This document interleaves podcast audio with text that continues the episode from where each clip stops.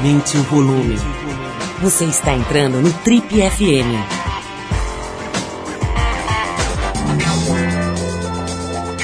Oi, eu sou o Paulo Lima e a gente está começando mais um Trip FM, o talk show da revista Trip. São 33 anos de entrevistas, reflexão e boa música. Aos 36 anos, nosso convidado de hoje já ocupa a importante cadeira de diretor de marketing de uma das principais instituições financeiras do país. Natural da joia do interior paulista, a aprazível cidade de Piracicaba, ele se formou em jornalismo pela Casper Libero, mas logo no começo da carreira foi sugado pela propaganda. Passou pelos portais IG e Terra, pelas agências JWT, África e antes de se jogar no mundo dos bancos, era vice-presidente de integração e inovação na DM9DDB. Dentre as suas peripécias na publicidade, foi o profissional mais jovem a ser indicado ao prêmio Caboré. Foi o primeiro Young Lions de mídia brasileira no Festival de Cannes e, em 2017, além de ter sido escolhido profissional de digital do ano pela Associação dos Profissionais de Propaganda, também ficou entre os 10 publicitários mais lembrados do país pela pesquisa Agency Scope, do grupo Consultores. Bom, a conversa hoje aqui no Triple FM é com Igor Puga, diretor de marca e de marketing do Santander. Nosso querido Igor. Igor, antes de mais nada, é um prazer te receber aqui no Triple FM. Seja muito bem-vindo e obrigado por ter aberto uh, espaço na sua disputada agenda, meu caro. Seja bem-vindo às nossas amplas instalações. Imagina, eu que agradeço. Estou lisonjeado. Acho que nunca ouvi um, tão, um negócio tão eloquente da, da minha carreira. Igor, para começar, cara, eu estava te fazendo essa pergunta aqui antes de, de, de, de abrir o microfone e quero fazer agora com o microfone aberto. O que é exatamente um presidente, um vice-presidente de integração e inovação numa estrutura de uma agência de propaganda? Putz, cara, é, Ainda bem que eu não trabalho mais no mercado publicitário, então não vou ter agressões não vou, físicas. Não vou ter agressões físicas, mas o jeito mais sincero de responder isso é, é olhar para dentro da história das agências de propaganda. Né? A agência de propaganda é um negócio que funciona com o mesmo modus operandi nos últimos 40, 50 anos, mudou muito pouco, né?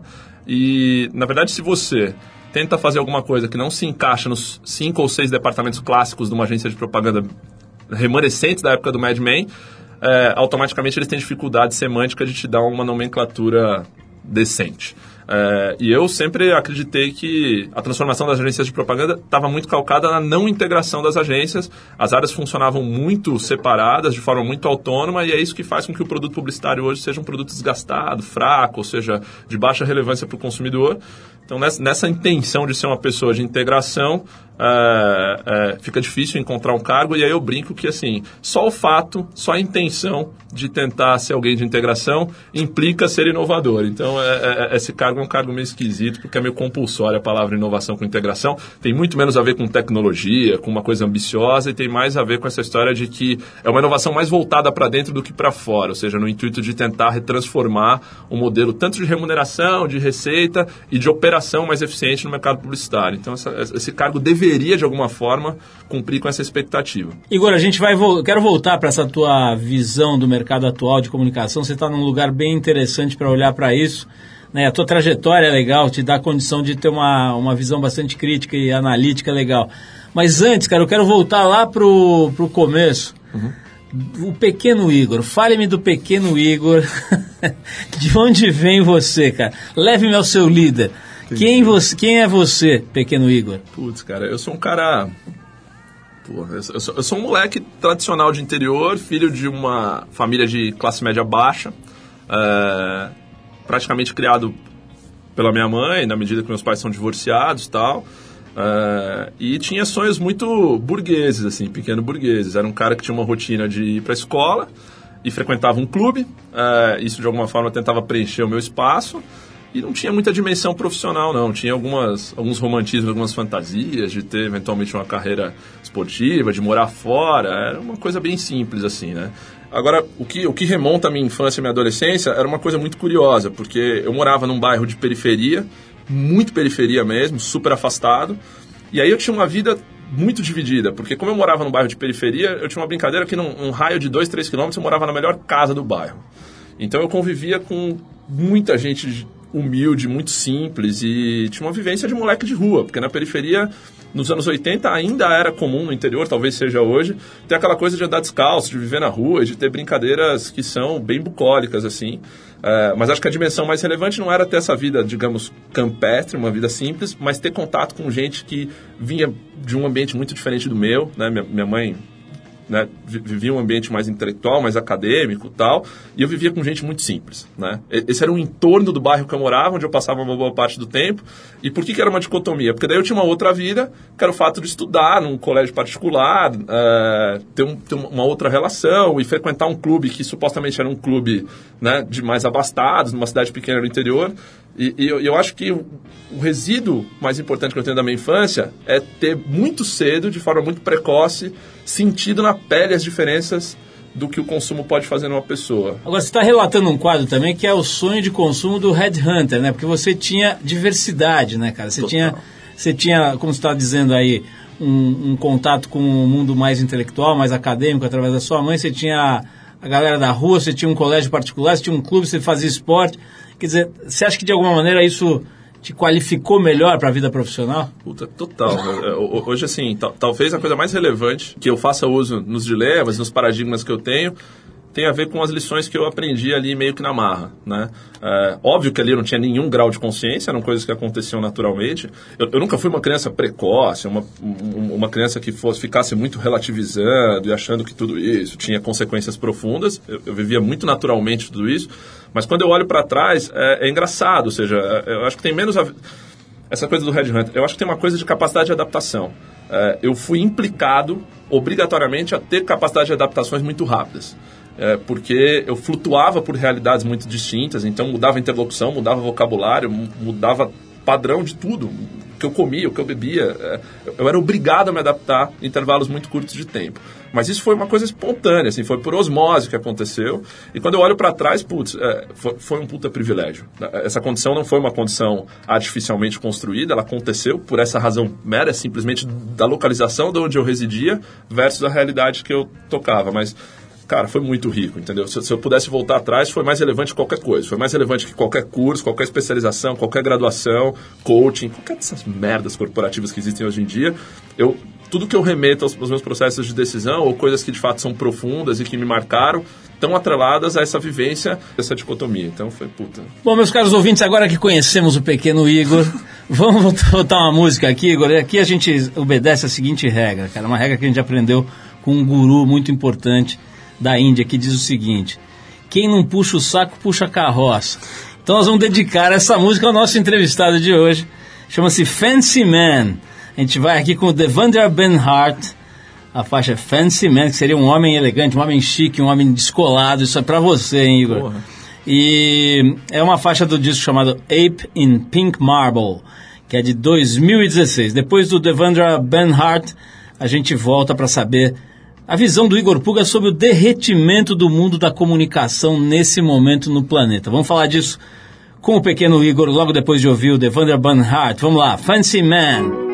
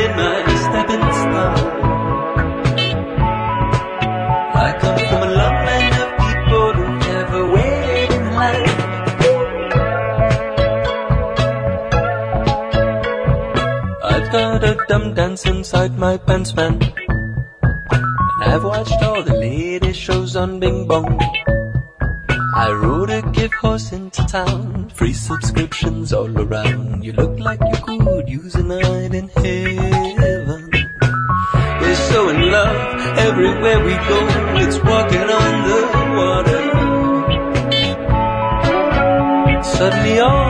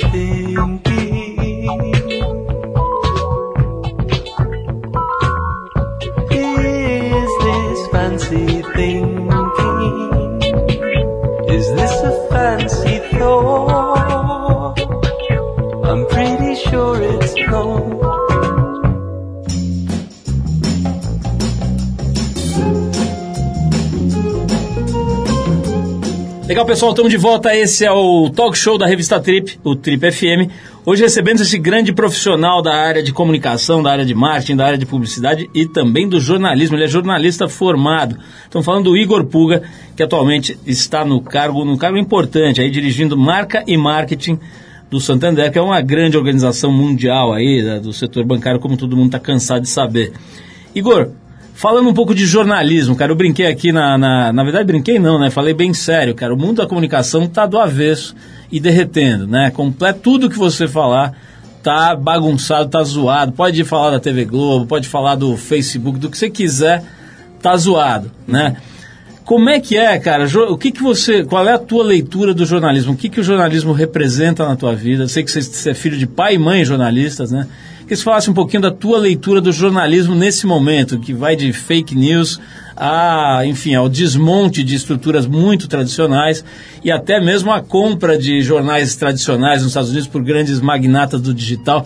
Dá uma so- um sobrevoo aí nesse assunto, por favor.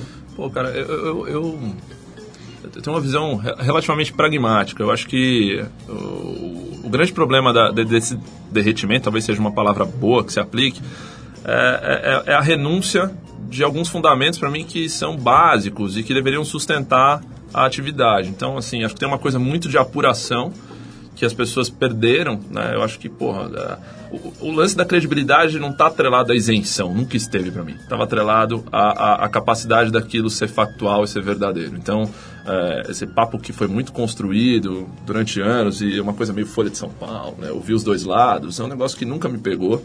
É, agora, o raciocínio de apuração é um raciocínio que sempre foi marginal, nessa história, uma conversa até meio nerd, né, para quem de fato trabalha com comunicação, mas eu acho que é um dos cernes principais, ou seja, e aí é, é onde a gente ampara o grande dilema que a gente vive hoje de fake news, ou seja, pô, no fundo, a credibilidade de um jornalista ou de, veículo, ou de um veículo de comunicação está no fato de você ter a convicção que tem um profissional ali que foi fundo, que tem fontes e que não se deu ao luxo de escrever um negócio que não foi apurado. Então, acho que esse é um pilar que, de alguma forma, não é muito levado em conta, porque as discussões são mais ideológicas, são mais estruturais, e eu acho que isso é primordial. Ou seja, você pensa até no modelo de, de, de formação do jornalista, Pô, cara, você, gasta, sei lá, eu, 70% da sua graduação entendendo como que você apura as coisas. E as pessoas acham que o cara está aprendendo a perguntar e a escrever. Né? A função do jornalista não é ser um bom perguntador necessariamente, nem ser uma pessoa que de alguma forma se expressa bem. É, eu acho que tem muito mais a ver com esse bastidor, é uma coisa meio, né? Acho que talvez o jeito mais didático e mais simplista de explicar isso é uma vida meio Caco Barcelos. Pô, caralho, o cara monta uma pauta o cara vai, vai fundo, meu. Você, acredita que está acontecendo ali. Ou seja, tudo bem que tem a linguagem televisiva, que empresta muito disso, porque tem sensações embutidas, mas, pô, como é que funciona, entendeu? É vai fundo mesmo, ou seja, menos corte, menos edição, menos manipulação e mais verdade nua e crua. Eu acho que isso, de alguma forma, empresta credibilidade para o jornalismo e, de alguma forma, as pessoas ficaram vendendo credibilidade com outros atributos que não apuração. Esse é um ponto.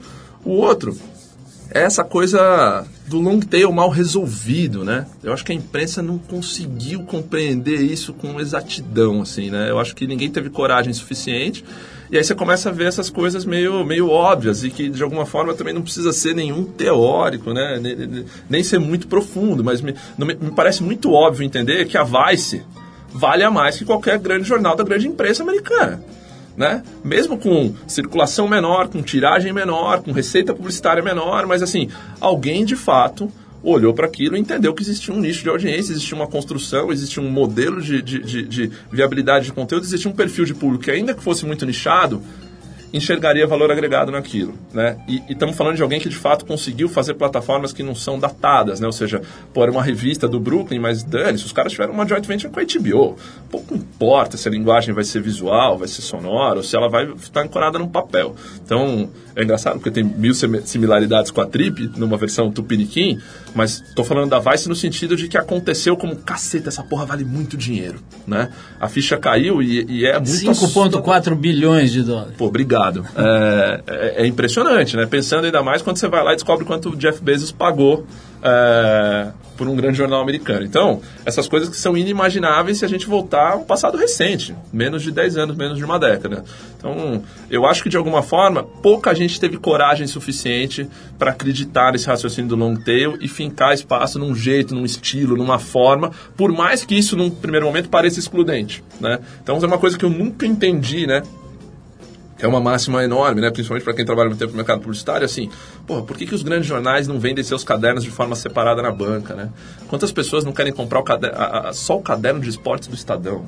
Vá merda, por que, que eu preciso daquele calhamaço de papel, entendeu? Sendo que as pessoas têm, têm interesses diversos, né? E o cara se daria o luxo de ter o mesmo vo- volume de dinheiro para desembolsar e comprar, sei lá, eu, três cadernos de esportes distintos, de jornais diferentes, porque o cara só quer saber aquilo, entendeu? E aí, inclusive, acho que do ponto de vista educativo é melhor, porque a pessoa passa a entender, ter comparativos. Pô, tal articulista fala de uma forma, outro fala do outro. É tão comum essa história de, de cross-audiência, principalmente em pay TV, ou seja, o cara compra pacote de esporte, porque o cara assiste Sport TV, ESPN, Fox.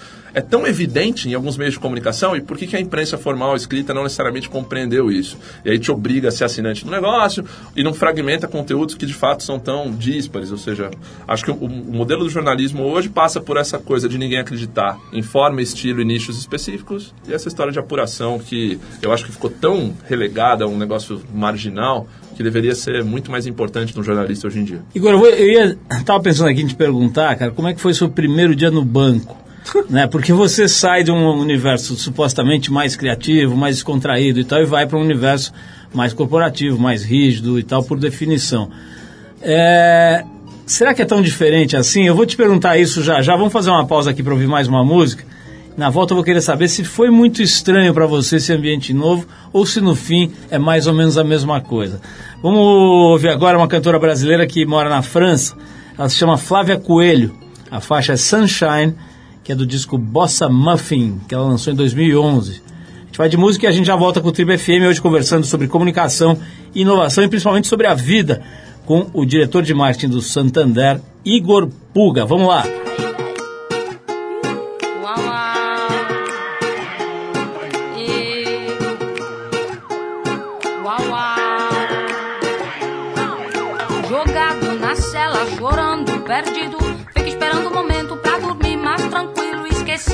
Inocente, advogado, falido. Vive num 12 metros com 40 indivíduos. Todo tumulto por quatro folhas no bolso escondido. A mãe de luto, chorando, dizendo filho perdido.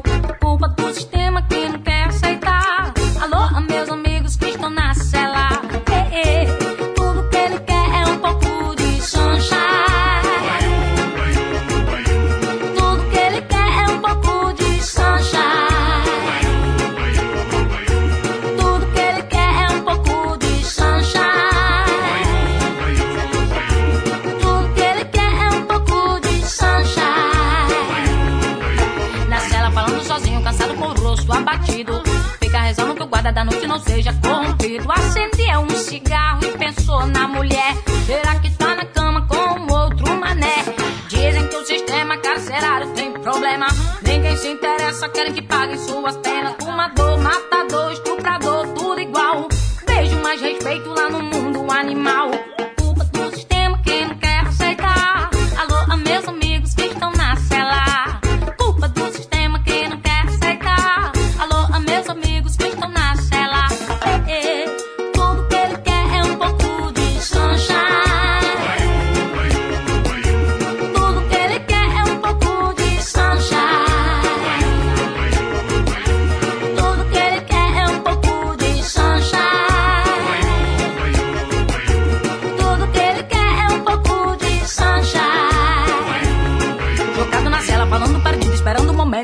Tranquilo, esquecido, inocente. Num 12 metros com 40 indivíduos e todo um tumulto por quatro folhas no bolso escondido. A mãe de luto chorando, dizendo um filho perdido. Na cela falando sozinho, cansado com o rosto abatido. Fica rezando que o guarda da noite não seja corrompido. Acendeu um cigarro e pensou na mulher. Será que tá na cama com outro mané? E faz tchurim, tchurim, fly. Uau, uau. Faz tchurim, tchurim, from fly. Uau,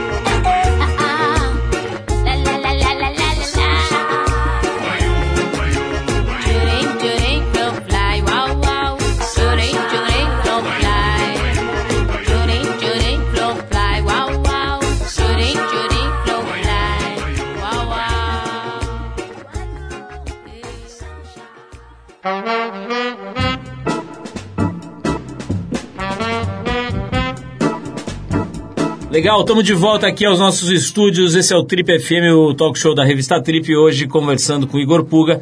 Ele tem 36 anos e ocupa uma cadeira importante. Ele é o diretor de marca e de marketing de um dos maiores bancos do mundo, da, da, da- da sucursal, diria, né? Da, da regional aqui do Brasil, que é o Santander. Igor, eu estava brincando aqui, mas no fim é verdade, né? Eu tava pensando assim, pô, como é que é o cara sair do universo da propaganda, supostamente descolado, mais descontraído e, e tal, e ir para o mundo das finanças, do banco, dessa corporação gigantesca e, e tal. Mas, cara, depois que você fica de uma certa idade, você descobre que gente é tudo igual, né, cara? E onde tem muita gente, tem muita chateação, muito problema, não importa se tem puff ou não, certo? Se tem puff verde, se tem mesa de ping-pong ou se tem uma mesa de mogno com 17 cadeiras. Como é que foi, cara, o seu primeiro dia nessa instituição onde você está hoje, cara, um dos maiores bancos do mundo? Cara, é, acho- que você definiu bem. O, seu começo de pergunta já é um bom pedaço da resposta. É, na verdade, é tudo gente. O que mais me surpreendeu não foi a diferença das pessoas.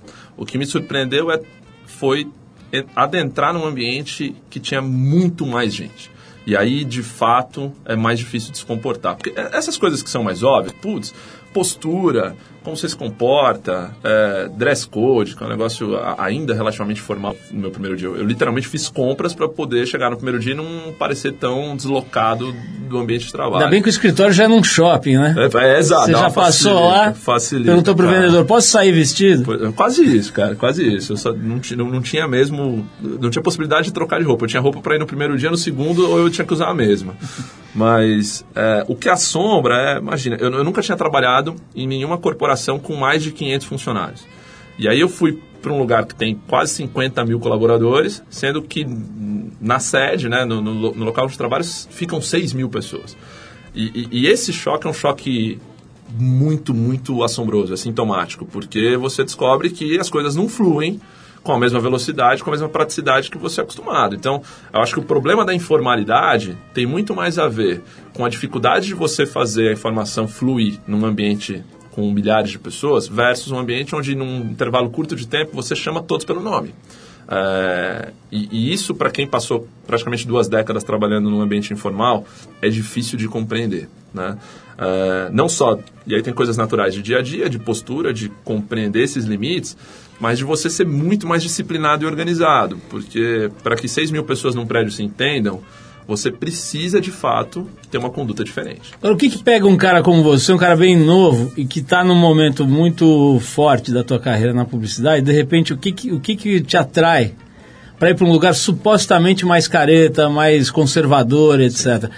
É grana, é pacote geral de benefícios, é a, possibilidade de criar coisa nova. O que, que te pegou? Cara, eu, eu, eu não tenho nenhum problema com dinheiro, cara. Nunca, nunca foi um negócio que me pegou. É, em todas as agências de propaganda que eu trabalhei anteriormente, eu nunca troquei de posição ou de cargo baseado numa, numa ascensão de remuneração.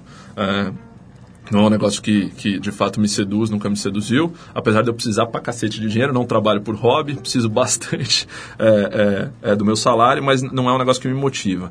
Aí o grande ponto é, e aí voltando né, ao começo da nossa conversa, pô, você trabalhava lá com integração e inovação. É, eu, eu fui muito satisfeito e muito feliz trabalhando no mercado publicitário, enquanto eu achava que o mercado publicitário precisava é, de uma mudança.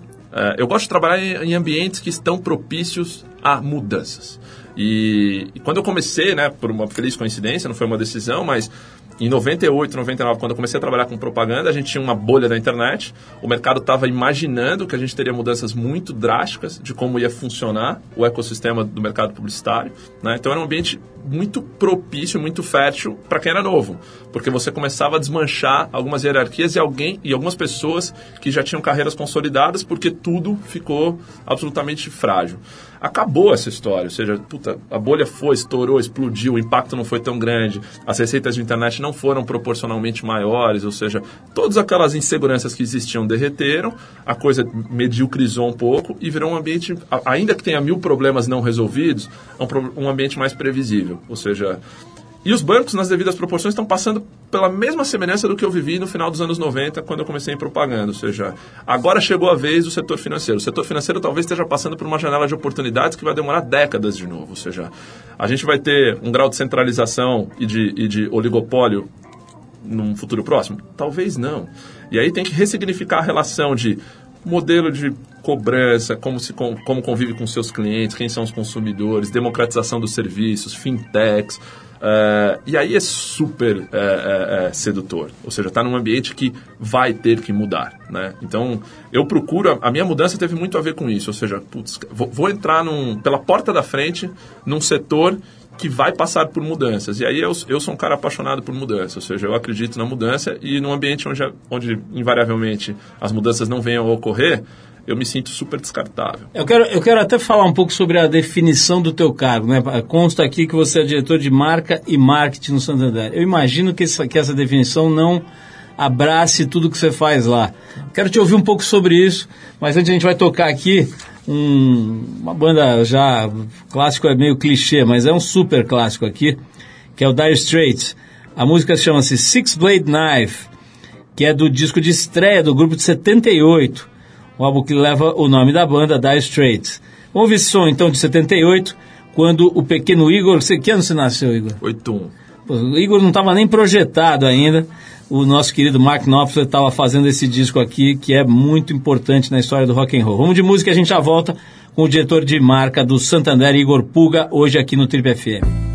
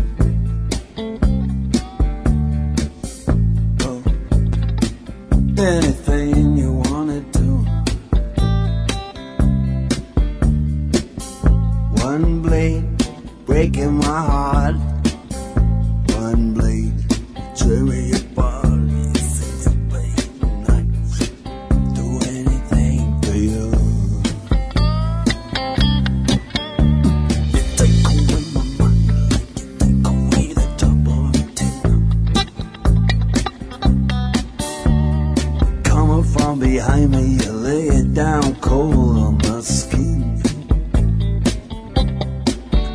The stone from my soul when I was lame, just so you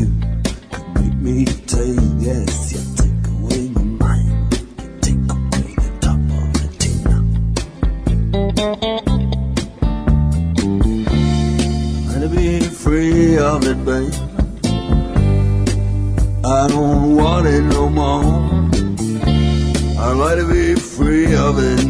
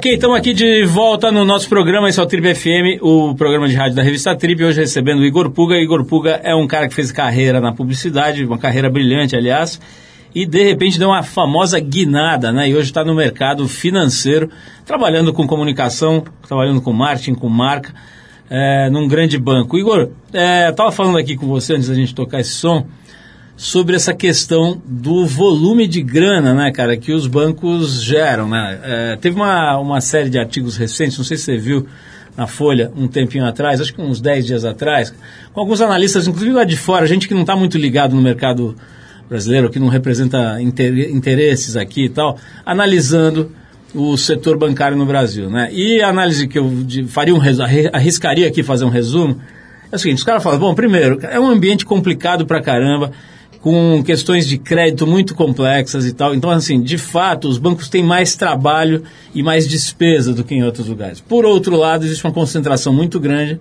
né? são poucos grupos dominando um, um mercado muito grande.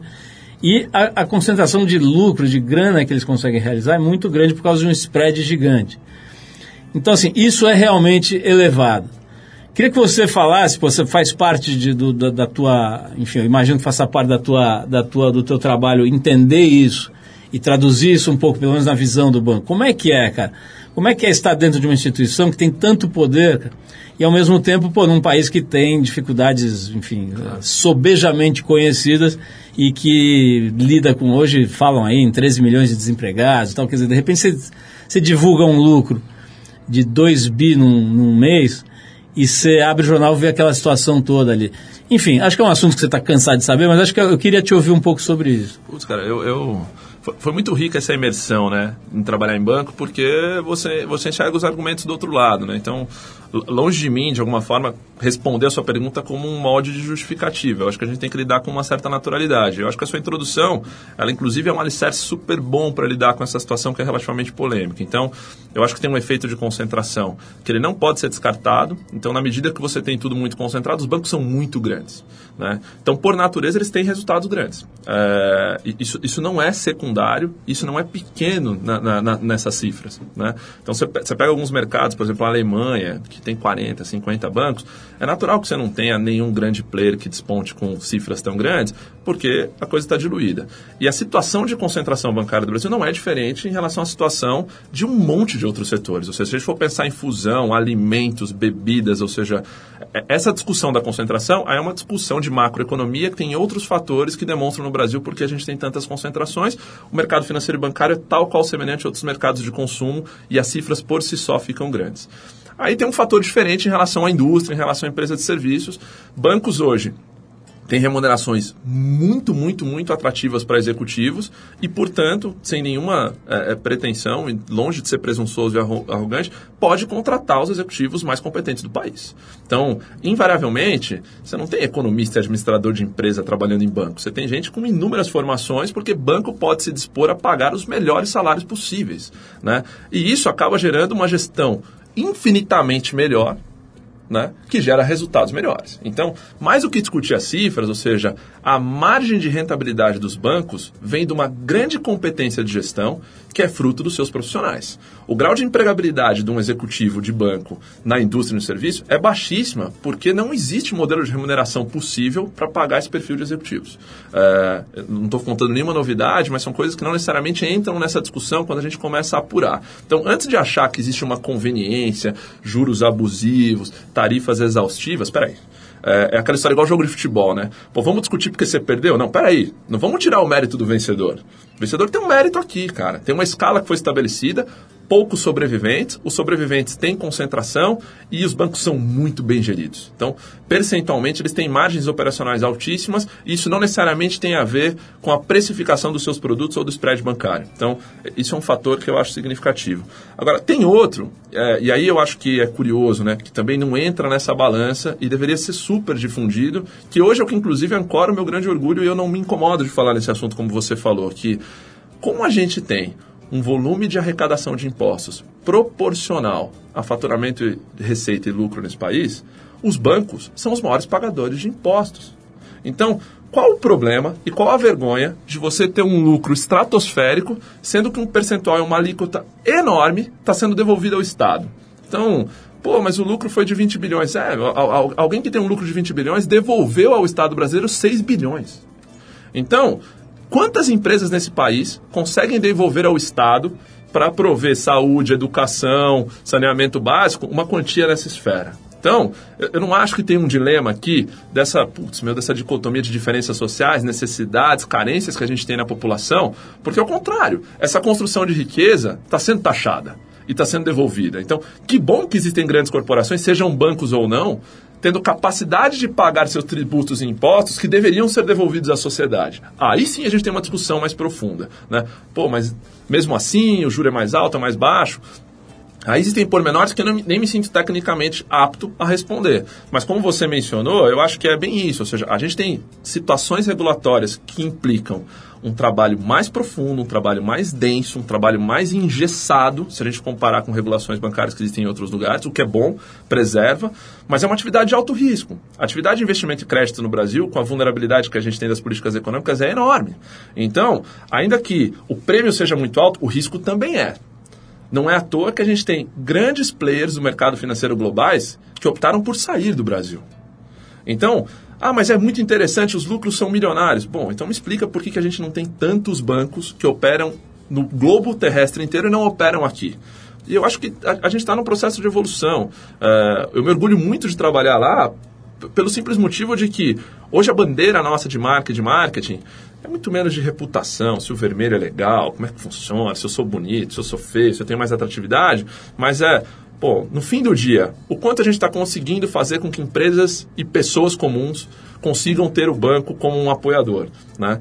Pô, se a gente conseguir viabilizar isso nos limites estabelecidos de uma empresa que precisa dar lucro, pô, é bom negócio. E, e é essa missão legítima que existe lá dentro. E deveria ser a missão de todo banco. E as pessoas não compreendem muito isso. Então, tem uma coisa um pouco paternalista da figura do banco que existe no brasileiro, fruto dos bancos estatais, que é uma outra coisa da cultura de achar que banco é um mal necessário, que é uma coisa muito brasileira. Ou seja, pô, graças ao banco as pessoas compram uma residência, graças ao banco você consegue ter um carro melhor, graças ao banco você manda seu filho para Disney, porque no fundo ninguém tem funding e capital suficiente para fazer essas operações.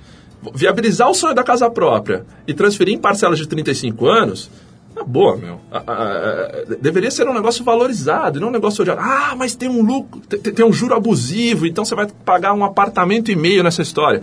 Bom, tudo bem, então junta o dinheiro e compra. Longe de mim ficar fazendo o advogado do banco, mas eu acho que tem perspectivas mais maduras de compreender que há um monte de benesses em cima desse lucro, em cima dessa concentração e da possibilidade de entender como um banco a figura do banco e não do Santander, estou falando da- da- do setor, é relevante para a economia rodar.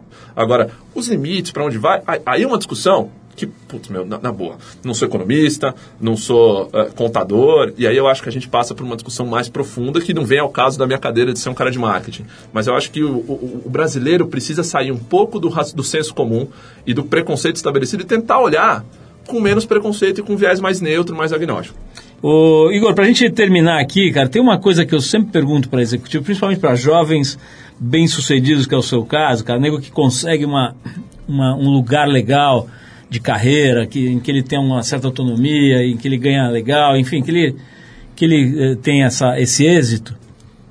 Eu sempre pergunto sobre uma questão que eu ouço muito aqui, eh, em forma de queixa e de lamento, na verdade que é essa coisa do, de você ter que meio abandonar a vida pessoal, né, cara? A vida fica sem espaço e você vira uma turbina de reuniões e de lembrar coisas, e de mandar e-mails, de responder o WhatsApp.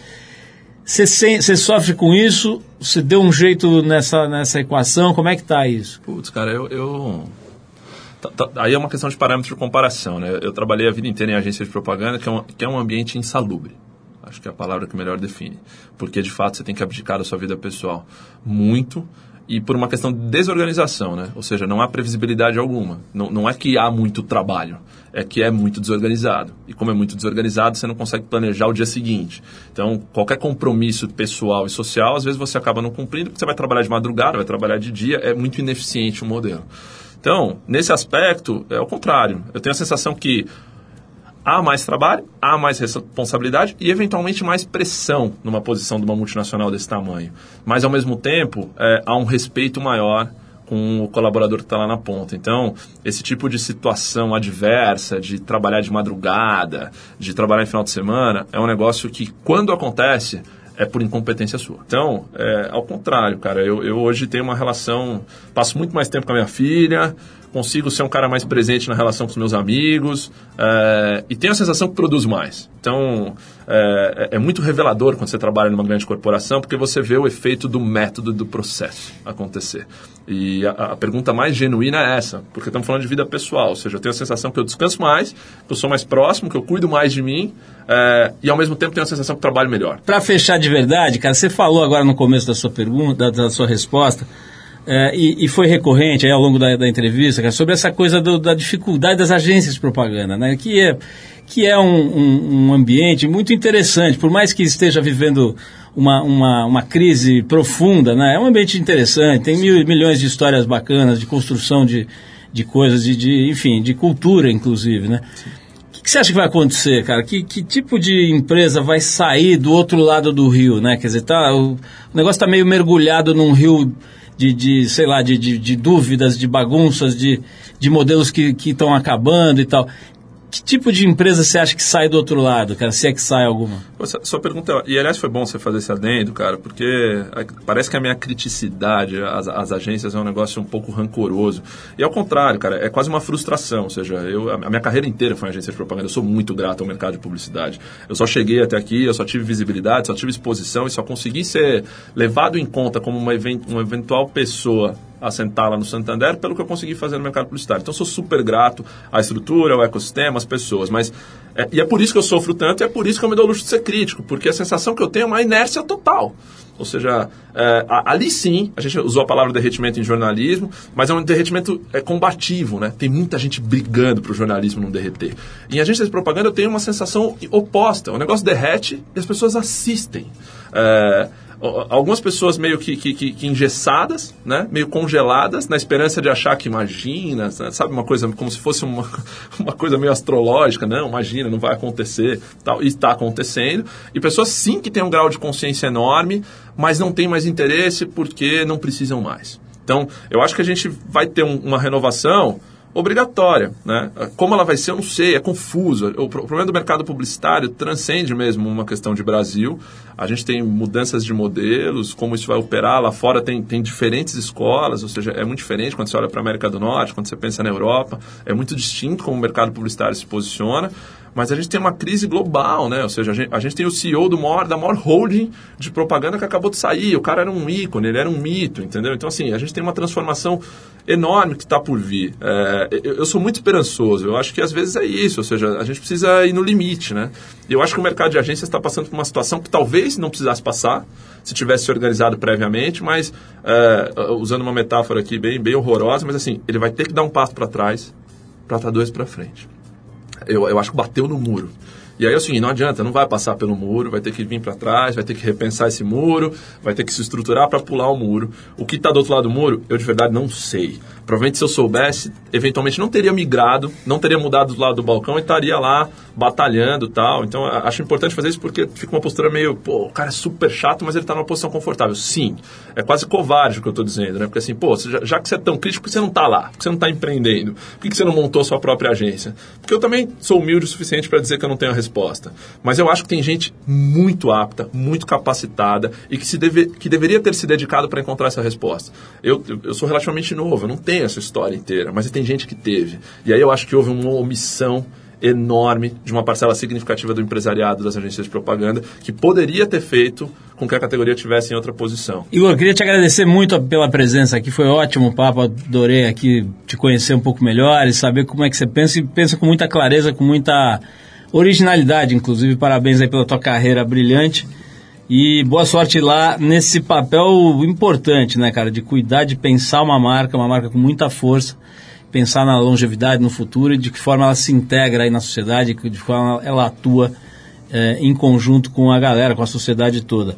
A gente vai fechar esse papo com o Igor, nosso convidado de hoje, o Igor Puga, com o grupo londrino Fugia e Miyagi. É isso mesmo, né? O grupo londrino com esse nome, tem certeza, né, Ale? O Fugia e Miyagi e uh, chama Collarbone a faixa do disco Transparent Things de 2006. Igor Puga, mais uma vez, super obrigado. É um prazer te receber, bater esse papo aqui, esclarecedor e muito gostoso, antes de mais nada. Obrigado, vamos ouvir juntos aqui o Fugia e Miyagi. Obrigado, Paulo. Muito legal.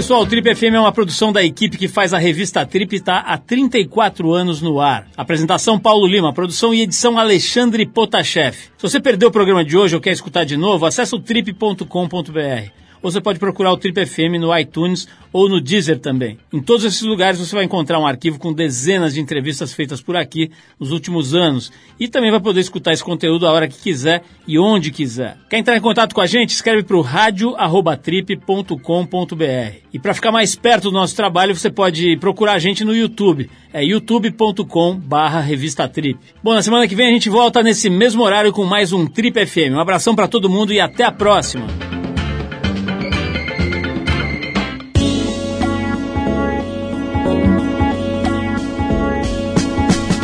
Você ouviu Trip FM.